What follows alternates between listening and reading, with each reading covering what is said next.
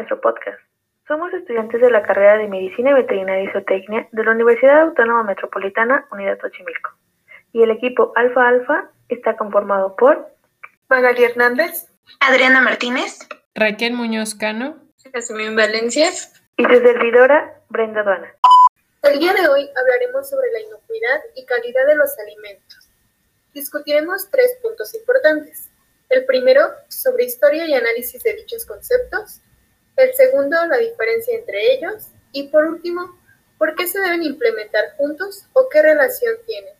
Para introducirnos al contenido, comenzaremos con un poco de la historia de la inocuidad alimentaria, la cual probablemente es casi tan antigua como la propia historia humana, puesto que según diversos historiadores, antropólogos y expertos del tema, pudo haber comenzado con el reconocimiento de alimentos dañinos en su dieta, lo que resultó en el rechazo de estos. Así es. También se tiene la noción y evidencia de que las primeras civilizaciones, probablemente por ensayo y error, comenzaron a desarrollar formas básicas de conservación de alimentos, que posiblemente a su vez hicieron que fueran más seguros. Algunos ejemplos de estos fueron el secado, la salazón y la fermentación. Todo esto fue mejorando a medida que los patrones de alimentación fueron evolucionando, es decir, los hábitos de los seres humanos y la inocuidad alimentaria se formalizan cada vez más. Precisamente en la actualidad existen diversos estándares de inocuidad a nivel mundial.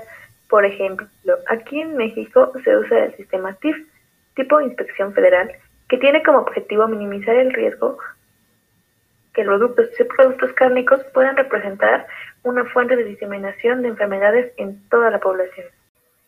En cuanto a la calidad, antiguamente ciertas civilizaciones comenzaron a darle valor a los trabajos o productos realizados adecuadamente, como por ejemplo la construcción de casas o la elaboración de diversos artículos, a los que además se les imprimía un sello personal, surgiendo así una época de auge para los artesanos.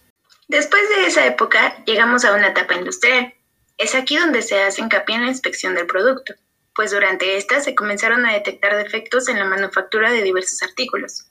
Fue así que aproximadamente en 1951, en Estados Unidos de América, se creó el concepto de gestión de la calidad y se logró aplicar por primera vez el Total Quality Control, control total de la calidad en español. En este punto, la calidad dejó de ser una competencia y se convierte en un requisito indispensable. Y finalmente, también se logró la creación de estándares para regular la calidad, que son usados a nivel internacional en el presente, como por ejemplo la ISO 22000 y la ISO 9000. Bueno, ya que hemos hablado un poco sobre la historia de estos conceptos, toca ahora la pregunta, ¿cuál es el significado de cada uno de ellos? Ok, para empezar, aunque la inocuidad y calidad pueden parecer conceptos iguales, esto no es así. Por un lado tenemos la inocuidad, que de acuerdo con la Real Academia Española, el término inocuo, inocua, hace referencia a aquello que no hace daño. Sin embargo, una definición más completa es la que da el Código Alimentario, que nos dice que la inocuidad alimentaria es la garantía de que los alimentos no causarán daño al consumidor cuando se preparen y o consuman de acuerdo con el uso a que se destinen. Por otro lado, según la Real Academia Española, la calidad se refiere a la adecuación de un producto o servicio a las características especificadas. Asimismo, la OMS, Organización Mundial de la Salud, y la FAO, Organización de las Naciones Unidas para la Agricultura y la Alimentación, nos mencionan que la calidad puede abarcar una o varias características que influyen en el valor o aceptabilidad para el consumidor. Ya hablando específicamente de los alimentos, estas características incluyen el valor nutricional, así como otras propiedades, por ejemplo, la apariencia, el color, el aroma, la textura y el sabor. Podemos decir entonces que la calidad se enfoca en la composición del producto, las reacciones de deterioro esperadas, el empaque utilizado, la vida útil requerida y el tipo de consumidores, mientras que el objetivo de la inocuidad es que los productos se encuentren libres de microorganismos patógenos, como bacterias, virus, de tóxicos, como pesticidas, plaguicidas, metales como arsénico, plomo, mercurio, o algún elemento físico, como astillas, pedazos de metal. Es correcto, aunque cabe añadir que a pesar de que son conceptos con un significado diferente, tus palabras pueden aplicarse juntas en el sector alimenticio, porque incluso de acuerdo con la Declaración Universal de los Derechos Humanos, todas las personas sin distinción tienen derecho a la alimentación y por lo tanto a una salud digna. Exacto, es necesario que la producción, el abastecimiento, la comercialización, manipulación y consumo se realicen en condiciones higiénicas para que los productos resultantes sean inocuos y de calidad. Todo ello con la finalidad de garantizar la salud de los consumidores. Entonces, todo lo que posee características favorables supone que ha pasado por una serie de pruebas, referencias y verificación, las cuales dan la garantía de que los productos son óptimos. La inocuidad en cadenas de producción agroalimentarias se considera responsabilidad del gobierno, la industria y los consumidores.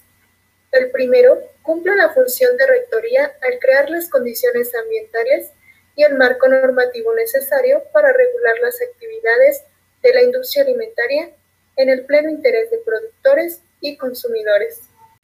Sí, de manera que diferentes organizaciones internacionales, como la OMS, Organización Mundial de la Salud, la FAO, Organización de las Naciones Unidas para la Agricultura y la Alimentación, la ICMSF, Comisión Internacional de Especificaciones Microbiológicas para Alimentos, la CQF, Alimentos de Calidad Segura, la SCV, Fundación de la Certificación de la Inocuidad, entre otras, han elaborado distintos sistemas, normas, directrices y acuerdos que permiten gestionar la calidad e inocuidad. Todos estos documentos y organismos permanecen vigentes con bases científicas, transparentes e integradas para garantizar la protección de la salud pública y facilitar el comercio internacional, para que cada día sigan implementando en todo el mundo. Un ejemplo para entender estos dos conceptos es el siguiente. Imaginémonos una unidad de producción animal donde los animales desde su crianza hasta el momento de sacrificio han pasado por una inspección de salud por un profesional para evitar un riesgo que afecta la inocuidad del producto. En el caso de la calidad, estaría enfocada en que la canal debe llevar un proceso ordenado con ayuda de la aplicación de buenas prácticas de manufactura y el cumplimiento de normativas para que se asegure que el producto tendrá la composición aceptable para el consumidor. Y con eso hemos llegado al final de este capítulo en el cual hemos compartido un poco de la importancia de la calidad e inocuidad de los alimentos. Muchas gracias por su atención. Hasta pronto.